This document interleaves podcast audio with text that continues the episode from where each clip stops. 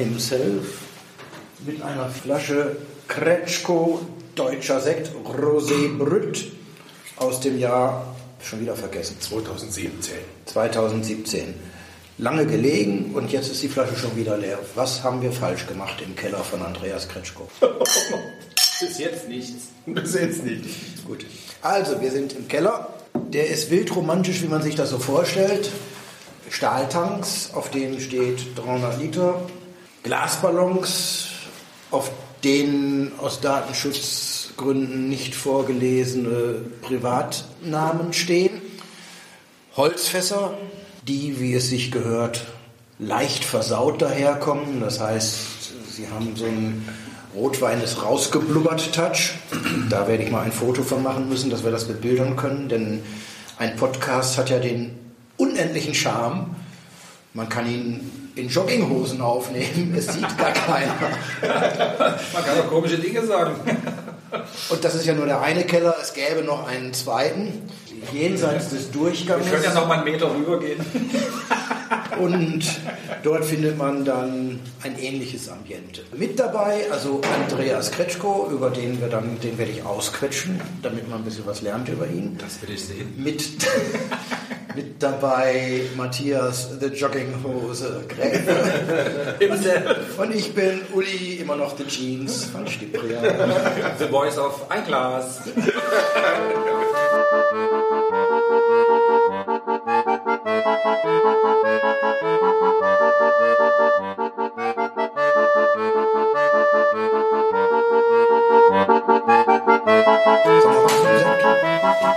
Das ist Rosé. 2017. Ist also durchaus schon gereift. Ich habe jetzt die letzten 200 Flaschen noch. Also so ungefähr 160, irgendwie sowas. Und dann kommt der Jahrgangswechsel auf 18. Und breitschultrig. Der hatte ein bisschen mehr Farbe, der 18er. Aber vom Typ her übrigens jetzt mein ganz neuer Sekt. Hat nur noch 4 Gramm Restsüße drin. 4. Der, der Versekter. Wie viel? Vier.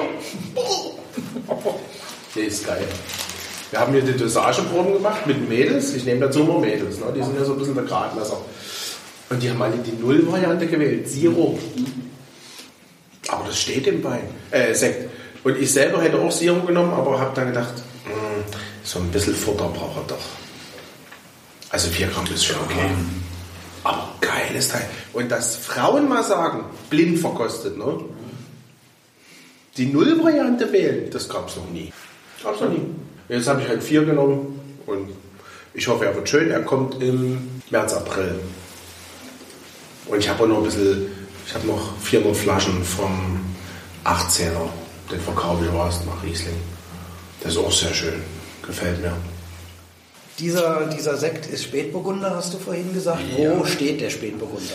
Der Spätburgunder steht im Rebenhaus Meißen.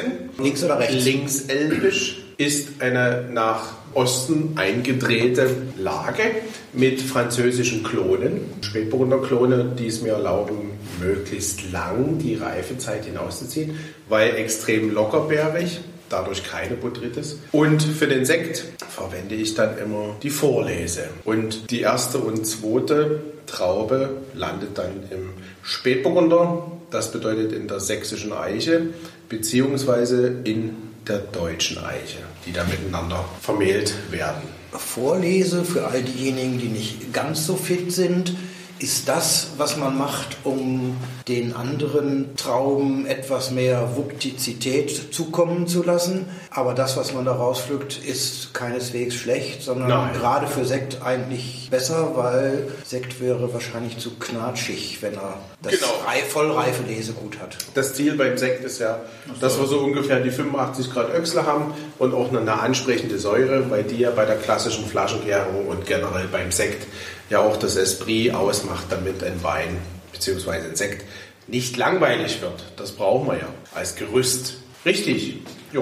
Und ich bin sehr zufrieden und im Rahmen des, des äh, Klimawandels, den wir da spüren, stellt sich immer mehr raus, dass diese leicht eingetretenen Lagen, die eben nicht permanent in der vollen Sonne stehen, äh, in Zukunft die Gewinner sein werden, gerade für solche Projekte. Das zeichnet sich jetzt schon ab über die letzten fünf Jahre. Kann man schon jetzt ablesen. Wie groß ist dieses Stück Weinberg? Dieses Stück Weinberg ist 0,3 Hektar groß. Womit wir den Maßstab gesetzt hatten, als wir uns kennenlernten, rühmtest du dich 0,1 Hektar zu haben.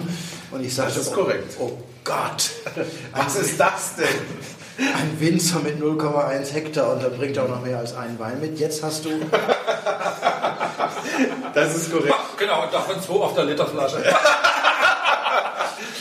Jetzt hast du wie viel Hektar? Ja, also ist so blöd wie das klingt, aber im Moment werden es stündlich mehr. ähm, nein, aber ich bin jetzt äh, tatsächlich bei 1,7 Hektar. Hey. Mit dem Trend zu zwei. Also ich habe nächste Woche schon wieder die nächsten Gespräche. Nimm zwei. Also es geht Richtung NIM 2. Sehr schön. Und die sind rechtselbisch Der Schwerpunkt ist äh, Radebeul, glaube ich, oder? 90 Prozent rechtselbisch und äh, der Schwerpunkt liegt inzwischen aber in Meißen. Okay. Ganz klar. Meißen, Zadel ist schon die Base, kann man so sagen. Und äh, dann Radebeul, Goldener Wagen, Radebeuler, Johannesberg, das sind dann die anderen äh, Lagen. Noch eine kleine Enklave in Pesterwitz-Dölchen, aber äh, Schwerpunkt ist Meißen. Kann man in Pesterwitz guten Wein machen? Also ich vinifiziere dort die Solaris und das nicht ohne Grund, weil äh, tatsächlich haben wir einen Reifeverzug zwischen Radebeul und Pesterwitz von drei Wochen. Also es ist immens. Pesterwitz sollte man jetzt vielleicht den meisten Dresdnern sogar erklären, ist Richtung, Richtung Freital, Freital, Plauenscher Grund. Plauenscher Grund, Genau. wo diese doppelte Autobahntunnel sind, da drüber quasi. Genau. Ganz Und- grob gesprochen. Oder in Kesselsdorfer Saalhausener Straße hoch. Dann Ja. dort Und für die sächsischen Verhältnisse mit die höchsten Weinberge bei ca. 280 Meter über Null. Und damit hat man schon eine Begründung auch für den Reifenverzug. Ne? Und dann linkselbisch noch mit dazu. Und die Elbe so weit weg, dass man sie nicht sieht. Korrekt. Aber ich bin dort sehr zufrieden, weil der Solaris, ich habe auch Solaris am Goldenen Wagen, ich habe sie dort nicht gepflanzt, ich hätte sie dort niemals gepflanzt, aber der Solaris wird am Goldenen Wagen zu heiß. Das macht gar keinen Sinn mehr. Ich habe zum Beispiel 2019 am 12. August gelesen. Oh. Mit 106 Grad Öchsle. Also dort sieht man, dort ist also auch was passiert in den letzten Jahren. Und äh, Solaris hat für mich eine absolute Berechtigung als Partner, als, als Verschnittpartner, auch solitär, für mich trocken oder als Federweiser. Ja, und ich muss sagen, Dölchen, Pesterwitz, dort fühlt sie sich wirklich noch wohl. Also da entstehen auch charakteristische, schöne Weine, die auch mal ins Würzige gehen und nicht bloß dieses, ich sag jetzt mal ganz böse, Gummibärchen und Alkohol. Also dort kann man noch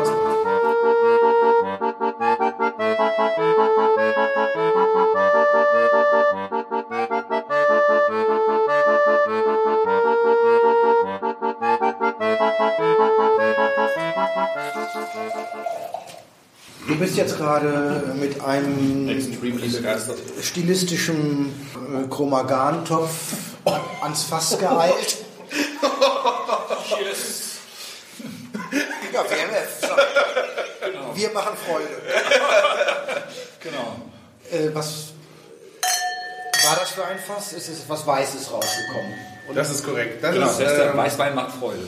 Das ist der Weißburgunder 2020 Super geil. Super geil. Cremig, wunderschön. aus der Lage Goldener Wagen und Radebeuler Johannesberg.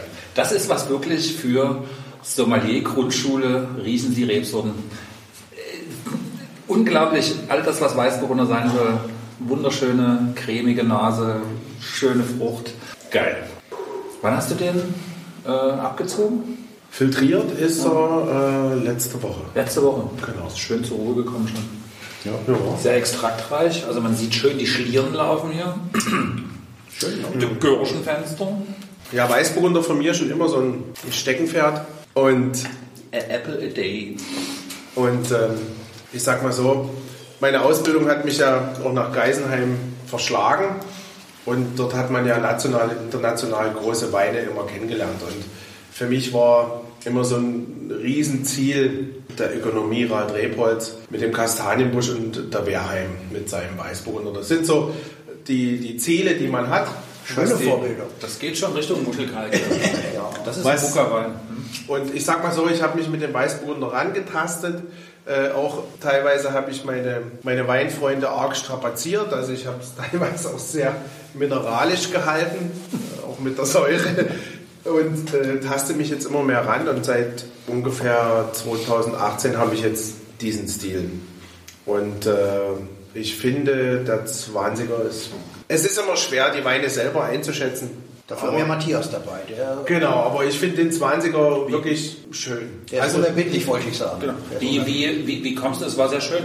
Ich habe meinen Stil gefunden. Ne? Man, Ja. Beispiel jetzt, du hast einen Modestil oder du Ja. sagst, so und so soll das und das gestaltet sein. Für, einen- für einen Winzer, was, was, was geht dir durch den Kopf, wenn du auf einmal sagst, ich habe jetzt meine Stilistik gefunden? Also deine Weine waren für mich schon immer trocken. Ja, Nennen wir mal auch das Kaugummiwort mit einer gewissen Mineralität. ja. Was ja sehr schwer oft nachzuvollziehen ist. Ja. Und ja, jetzt sagst du auf einmal, seit zwei, drei, vier Jahren habe ich einen anderen Stil. Gut, also das äh, beginnt Was geht natürlich. dir da durch den Kopf? Genau, also man hat, wie gesagt, diese Vorbilder, ohne sie kopieren zu wollen. Das ist ja ganz wichtig, weil man kann ja den Kastanienbusch oder man kann ja diese Lagen, das Terroir, man kann ja die Winzer nicht kopieren. Das möchte man auch nicht. Aber man hat ja so ein Grundkonstrukt von einem Wein im Kopf und, und möchte halt unter den gegebenen Möglichkeiten, die wir hier haben, was Terroir betrifft, was Böden betrifft, so was ähnliches erschaffen, wo man selber sagt, da bin ich zu Hause, das gefällt mir, was, was die Süße betrifft, was die Säure betrifft, was den Körper betrifft von dem Wein. Und das beginnt natürlich damit, 2012 das kleine Weingut gegründet, alles Weinberge dato, die schon gepflanzt waren. Ne? Und die muss man ja erst mal kennenlernen. Dazu braucht ein Winzer, ich sage immer, mindestens drei Jahre. Ne? Du brauchst drei Lesen, um den Weinberg äh, lesen zu können, um den um die Stöcke kennenzulernen. Und dann kannst du dich darauf einstellen, kannst die Stellschrauben im Weinberg stellen, im Falle Weißburgunder Ertragsreduktion. Also ich lese inzwischen im Vergleich zu 2013 die Hälfte, mit Absicht logischerweise, über das Thema Ausdünnen, Rebschnitt, Ausbrechen, einfach die Ist das Hälfte. Betriebsgeheimnis? Eine Zahl? 35, 40, Äh, 45? 35. 35 Hektoliter. Ja. Wäre eine Übersetzung wert. ja. Dreieinhalbtausend Liter. Was natürlich Weiter. nicht viel ist im Wenig. deutschen Durchschnitt. Aber ähm, ich sag mal so, ich habe viele alte Stöcke. 5000 Flaschen kann man ja vielleicht mal einfach übersetzen. Richtig. Also die Stöcke sind auch alt, 70er Jahre, 80er Jahre, schöne alte Knorzen, die auch tief in der Erde sind. Und die geben an sich schon nicht mehr so viel. Und wenn du die dann noch regulierst und handelst, dann kommt sowas raus. Gibt es bei dieser Reduktion auch hübschen Abfall, wie wir ihn beim Spätburgunder hatten? Leider Oder nicht. leider nein? Leider Schade. nein. Gibt es leider nicht, weil, Weil das finde ich eigentlich eine faszinierende Idee, dass man also Mhm. mehrfach durch den Weinberg geht, macht Arbeit, ja. Aber ich habe immer was davon, weil ich kann mir was zurücklegen, um Ja. ein bisschen mehr Säure reinzubringen. Ich kann mir was zurücklegen, um es irgendwo mit reinzutun. Das So funktioniert was auch Lustiges wie ein Sekt draus zu machen. Richtig, das funktioniert auf schweren Böden, Ja. aber dieser Weißburgunder steht auf Gesteinsverwitterungsboden und äh, sandiger Lehm. Also dort geht das schwer. Okay. Das muss ich schon relativ früh eingreifen, damit die Stöcke das schaffen, so einen Wein quasi zu bringen. Auf, auf Lösslehm geht das natürlich, da kann ich einen schönen Sekt machen, kann auch im Ausdünnen später reingehen, kann davon einen schönen Sekt machen. Das ist mir leider nie möglich auf den Lagen beim Weißburgunder, den wir jetzt verkosten. Wie geht der weiter? Das heißt, der ist jetzt gefiltert, Der ist filtriert, filtriert, Entschuldigung. ruht jetzt noch und wird dann äh, aber zeitnah im April gefüllt. Bekommt dann bei mir immer noch Flaschenruhe, mindestens sechs Wochen.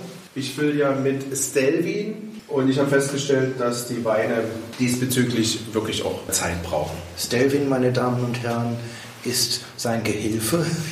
Nein, falsch. Es ist der Kapseltyp. Ja, genau. Ein Drehrollverschluss. Genau. Ja, was sagt ihr zu dem Weißburgunder? Äh, Für mich ist faszinierend, deswegen hatte ich nochmal gefragt, wann du den abgezogen hast. Also eine Woche, wie klar der ist schon von der Nase. Es wird sich, denke ich mal, ein bisschen noch reduzieren jetzt. Aber wird bleiben extrem extraktreich, wunderschöne Frucht. Deswegen Für mich völlig erstaunlich. Ich, also für mich war es Apfel, Apfel, Apfel. Säurebetonter, frischer, knackiger Apfel. Ja. Also nicht so ein Jonagold, eher so Boskop-Style. Sehr lang, schönes Gerüst. Also ich genieße gerade mein nächstes Leberwurstbrot dazu. Also äh, Vesper auf hohem Niveau.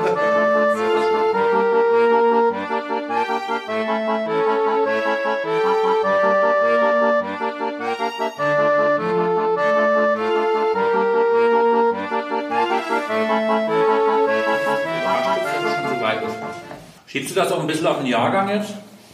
Dass die Reben sich so ein bisschen dran gewöhnt haben? Weil die 18er waren ja schwieriger. Unruhig.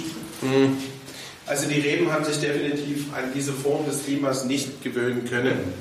Also wir hatten 2020 Gott sei Dank etwas mehr Niederschlag als 18 und 19 und das merkt man den Weinen auch an.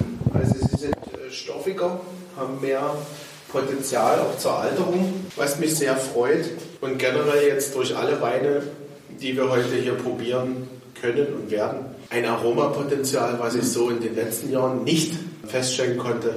Bei mir nicht, bei Kollegen nicht. Deshalb finde ich den 2020er extrem reizvoll.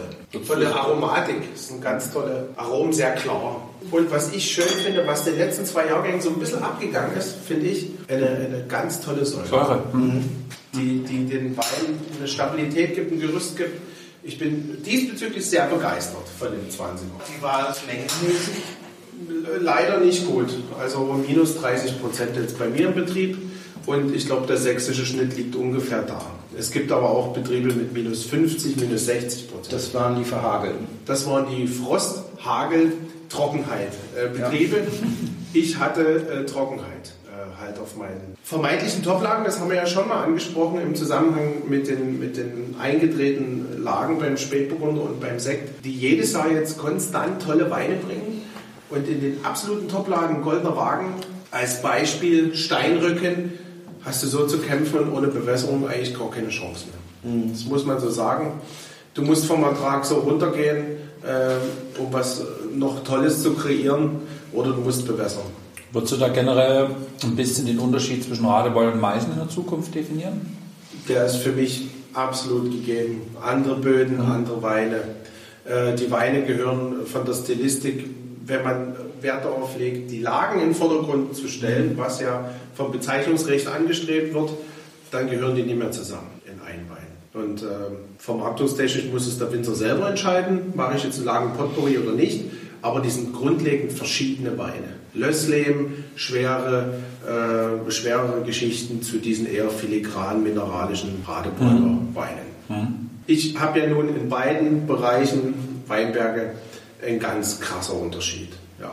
Und Radebeul in dem Fall ein bisschen früher reif als Meißen. Eine Woche. Das ist sehr praktisch, weil man dann hintereinander abarbeiten kann.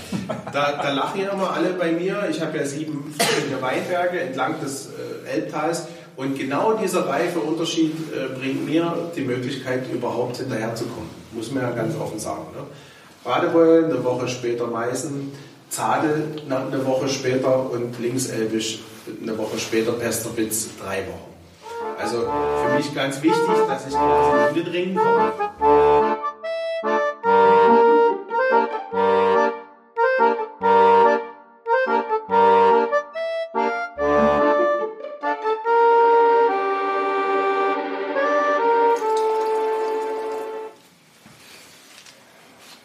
Mein Leben neu überdenken. Bei mir war in diesen Töpfen immer Kartoffeln, Eier, manchmal auch nur Milch. Man kann mit WMF-Töpfen, die so einen Henkel haben, veritable Weine ausschenken. Veritable Weine. äh, äh, Product Placement. Das ist ein Riesling. Von der Nase erstmal jetzt. Kommt ein bisschen Luft. Auch dieser Wein ist filtriert. Er stammt aus Radebeul, Goldener Wagen. Sehr traubig. Immer schön, wenn man gefühlt eine Traube isst und das dann trinken kann. So vom Gefühl her. Gefühlt eine Traube essen und das trinken. Ja, Nee, weil man, weil man immer sich bemüht, ist, man ist ja auch klar, die Ursprungsfrucht ist eine Weintraube, aber wenn man sowas im Glas hat, mit ein bisschen Schale, schon, ja, Braucht extrem Schon mal drüber Luft. nachgedacht, eine komplette Traube reinzulegen? Genau. Statt einem Halm Bisongras. Nee, ist unglaublich. Also sehr verschlossen noch, braucht Luft. Aber es ist eigentlich dein Riesling. Also das ist Ja. einer, mich erinnert das ist Grundcharakter 212. Trocken. Ja. Absolut. Du hast, du hast genau diese fruchtige Bitterkeit hinten dran. Genau, also er hat, Pfirsichkern. er hat äh, ja, sehe ich auch so. Er hat ein bisschen Pfirsich, Apfel, Säure, Riesling typisch, braucht noch viel, viel Zeit, ist jetzt noch ein Baby. Aber ich freue mich sehr über diesen Riesling, weil er für mich 18 war bei mir äh, in meinem Fall exotisch. Habe ich aufgrund der sehr hohen Mostgewichte dann auch ein bisschen restsüß gemacht und so. War halt vom Stil her mal was ganz anderes. 19 mm, war so zwischen 20 und 18. Und dieser Wein hat für mich jetzt wieder eine richtig klare Riesling-Linie. Gefällt mir sehr gut. Brauche aber noch Zeit. Da könnte man nochmal über einen Tapetenwein nachdenken. Oder? Bitte was? Naja, deine ersten Etiketten waren ja mehr oder weniger stilisierte 70er Jahre Tapetenmuster. Würde passen. Das würde passen, das wäre ein Tapetenwein. Peppig. Das erinnert mich echt an 212. Das hat ein Potenzial für einen großen Jahrgang, finde ich schon 20. Weil die sind unglaublich präsent, extraktreich. Also Extrakt haben sie deutlich Ja, mehr als 18. Unglaublich. Also du hast, weißt du, wenn man so sagt, ein Maul voll Wein. Und das ist auch nicht nur so, äh, nochmal, ich kann es nochmal nachschenken, bitte. nee, äh, das ist, du bist, äh, du bist zufrieden. Und ich beobachte das in Sachsen jetzt gerade. Wir haben überhaupt angefangen, Wein zu machen. Dann haben wir gesagt, ach, sie sind fehlerfrei. Dann wurden es auf einmal interessante Weine. Und jetzt auf einmal werden es Weine mit Charakter. Also in der Region steigt Qualitätslevel nicht überall und bei jedem, sag ich mal, Position im Sortiment, aber also die zwei Weine, die wir jetzt probiert haben, die haben unglaublich viel Charakter, viel Stoffigkeit. Ja. Ja, also mir gefällt er richtig gut und braucht halt noch viel Zeit. Erscheint erst im Herbst. Also Das heißt, du gönnst den noch im Fass jetzt oder ziehst den ab auf Flasche und dann lässt den liegen? der bleibt jetzt noch im Fass und wird dann später gefüllt. Das Fass ist ein Tank, Ein Tank. seien wir ehrlich. Es ist ein Tank und der wird dann so Juli gefüllt, kriegt dann noch Flaschenruhe. Also dort halt ist dann traditionell mit dem Erscheinungstermin September. Das finde ich sehr gut, des Folgejahres. Ja. Ich finde, bei der Rebs oder Riesling macht das zu 100% Sinn. Bisschen VDP umorientiert, so. Naja, also deshalb, ich habe es jetzt umschrieben, bei der Rebs oder Riesling finde ich es sehr sinnvoll. Bisschen am bunten Naturweinversteiger orientiert.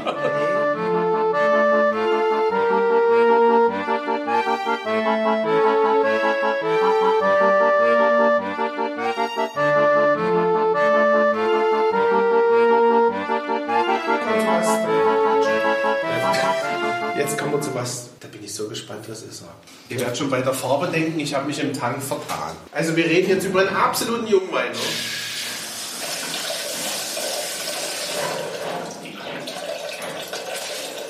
Traubengründer für Sie heute mal anders. Da fällt mir Weingut Ziereisen ein. Troller. Die Troller-Traube. Eine Handy mitgeprescht, gell? Die Geiztraube. Also im Glas haben wir jetzt den Grauburgunder äh, Barrique 2020. Die Farbe ist ähm, im Moment etwas Kämpft mit dem Rosé um den Platz 1. im Rosé. Ähm, ja. Ja, mei, das ist ein echter Huber. Alter Schwede. Dieser Wein ist noch nicht fertig. Aber diese Farbe, wie kommt diese Farbe zustande? Der Wein lag eben 24 Stunden auf der Maische ja, und hat dann durchaus Rosé-ähnliche Züge. Ist noch nicht filtriert, ist noch nicht geschwefelt. Äh, ist noch ein absoluter Rohdiamant, den ich jetzt aus dem Fass genommen habe. Also es war Erstbelegung. Mir wurde das Holz jetzt zu intensiv und ich habe noch rausgenommen. Äh, Projekt Magnum. Das ist jetzt Das ist äh, Magnum. definitiv Magnum, weil so ein Wein begegnet dem so oft nicht. Nee, aber unabhängig jetzt von der Farbe. Ja. Das ist, ich finde es mit dem Holz genau richtig. Also es ist schon viel, aber das wird ja verfliegen noch ein bisschen. Also ich habe den rausgenommen äh, vor Weihnachten. Da war das Holz unerträglich.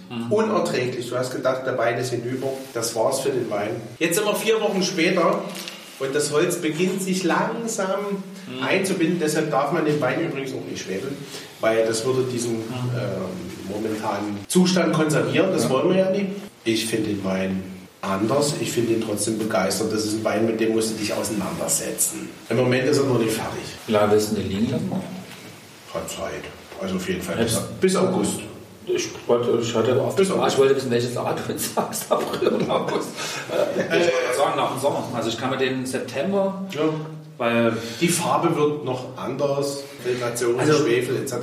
Aber er wird natürlich einen deutlichen Touch behalten. die Das Speckigkeit. Das wird er behalten. Und äh, das einfach durch die, die, durch die Maischestandzeit. Der war so vollreif, das waren so geniale Trauben. Der hatte 97 Grad Öchsle. Er war einfach perfekt. Und ich dachte, Mensch, dann lässt es eben mal ein bisschen länger auf der Maische. Und dann dachte ich, hm, das ist, äh, Ich sehe das in letzter Zeit immer häufiger, dass Grauburgunder diese Färbung auch zulässt. Jetzt gibt es aber doch diese berühmten Prozeduren, eine AP-Nummer zu kriegen. unmöglich. Unmöglich wahrscheinlich. Ne? Bist- Unmöglich. Ich weiß nicht, ob du in dem Gremium drin bist. Äh, Nein. Ich habe mich aber von wann, diesem Thema wann, wann, lernen, abgewandt. wann lernen die, dass, dass äh, das ein extrem konservatives Denken ist? Wenn man sagt, der muss so aussehen. Ja, warum muss er das? Wenn das hier rauskommt, kommt das hier raus. Ich habe dann vollkommen anderen Ansatz, der in deine Richtung geht und ich habe mich auch von diesem Thema komplett entfernt. Also ich mache durch die Bank weg sächsische Landweine Finde ich gut. und äh, weil das halt meinem Verständnis auch entspricht. Ich habe in der Vergangenheit äh, bin ich diesen Weg gegangen mit der AP-Nummer und äh, als ich dann angefangen habe, verschiedene Dinge zu ändern im Weinberg und im Keller, kamen eben Weine heraus, die nicht äh, typisch sind und deshalb auch abgelehnt wurden und dann habe ich mich davon distanziert und mache jetzt sächsische Landweine. Herzlichen Glückwunsch, weil typische Weine, die eine AP-Nummer haben, schmecken mir ganz oft nicht. Das ist ein weites Feld. Ich würde mich jetzt als Winzer gerne zurückhalten. Um mit Effi sprechen, siehst du eher da eine Rückkehr zum Naturwein, also nicht angereichert, nicht verändert, sondern einfach mit optimalen Lesezeitpunkt, physiologischer Traubenreife, wie auch immer man das nennen mag? Da bin ich jetzt dem Matthias extrem dankbar, weil ich sag mal so, für den Winzer sind viele Dinge so selbstverständlich. Also für mich äh, Verzicht auf Herbizid, Verzicht auf Insektizid, Verzicht auf Agaricid und eben Verzicht auf Anreicherung. Also bei mir ist nichts angereichert. Das Thema Zucker äh, findet in meinem Keller seit vielen Jahren überhaupt nicht mehr statt. Also das äh, ist für mich eben schon selbstverständlich, aber in Abgrenzung zu anderen ist es eben doch noch eine Erwähnung wert. Ja. Sehr schön. Also ich versuche halt im Weinberg schon alles in die Richtung zu stellen, dass der Wein alles mitbekommt, damit es ein, ein Genuss wird. Darum geht es doch. Wir wollen ja Also ein Erlebnis haben, wir wollen den Genuss haben. also fachlich für den Zuhörer das nicht anreichern mit Rübenzucker. Nochmal. Ja, Ja. Nee, also danke für das Stichwort. Also das Thema Natur hat in, in meinem ganzen Schaffen einen großen Stellenwert. Auch wenn ich das nie nach außen kehre wie andere. Da gibt es aber doch schöne, großartige Vorbilder. Also Klaus Zimmerling hat auch schon, bevor er im VDP war, auf Landwein gesetzt. Seitdem er im. VDP war, muss er da sich ein wenig pyramidisieren. Aber vom Denken ist das, glaube ich, sehr ähnlich Also naturnah. mit dem Klaus bin ich auch ähm, bekannt und ich habe damals mit ihm gesprochen, als es bei mir um diese Entscheidung ging. Und er hat mich bekräftigt in meiner Entscheidung. Nach Landwein. Und das war für mich nochmal so, er hat ja auch eine Stellung im, im Anbaugebiet und ich fand das toll, dass er gesagt hat, deine Weine sind so und so und mach doch Landwein. Ja. Behalte diese Idee bei und mach's einfach. Fand ich toll und war für mich nochmal so, es gibt ja immer so, so kleine Zünglein an der Waage. Das war nochmal entscheidend. Ist auch aus Kundensicht heute nicht mehr extrem verkaufsfördernd oder ich habe verkaufshemmend. also, ich Also hab, ich ich hab kann- noch nie, Nee. ich bin ein wirklich aktiver Weintrinker, aber ich habe noch nie geguckt, ob es hinten eine AP-Nummer gibt. Das ist mir sowas von Schnuppe. Prost. Also, so, so einen Ruf muss man sich erarbeiten.